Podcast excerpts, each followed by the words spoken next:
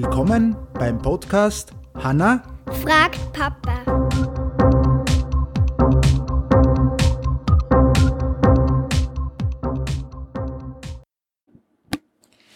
Hallo?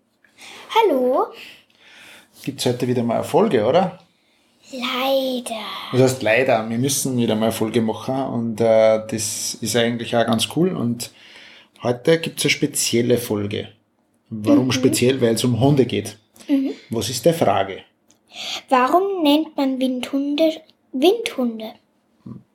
Oder warum nennt man sie Windhunde überhaupt? Ne? Das ist eine gute Frage und wir haben sie da jetzt das alte, jetzt muss ich das ein bisschen umblättern. Was ist was? Band 11. Ich glaube, das ist wirklich ein altes Buch. Jupp, aus unserer Schulbücherei. Okay, cool. Und da ist das erklärt. Und wir kürzen das ein bisschen ab, weil es sonst ein ganz, ganz langer Text ist oder ein wenig längerer Text ist. Und ich, ich kürze das ab. Äh, ja.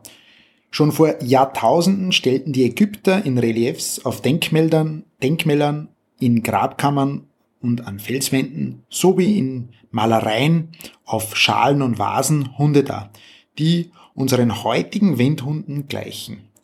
Hunde also mit langem schmalen Kopf, mit einem biegsamen Körper und hoch aufgezogenen Leib, einem kräftigen Brustkorb und hohen, sehnigen Läufen.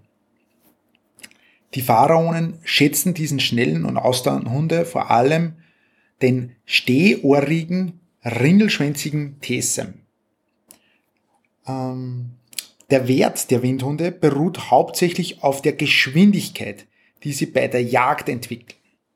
Über Steppengras und Wüstensand hetzen sie Antilopen und Gazellen schnell wie der Wind und nahmen es sogar mit dem schnellsten Säugetier, dem Geparden, auf. Bei diesen Jagden verließen sich Windhunde im Gegensatz zu allen anderen Jagdhunden mehr auf ihre Augen als auf ihre Nase.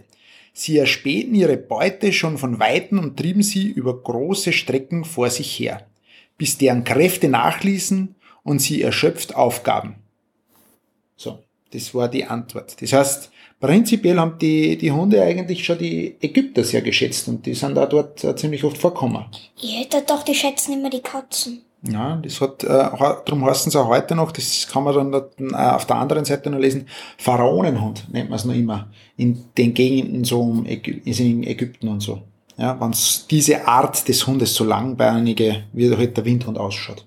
Mhm. Und äh, ja, darum nennt man den, den Windhund Windhund, weil er einfach wirklich schnell ist wie der Wind, sozusagen. In diesem Sinne sind wir es schon wieder für heute. Wünschen alle einen schönen Tag, oder? Mhm. Und bis zum nächsten Mal. Ciao! Tschüss.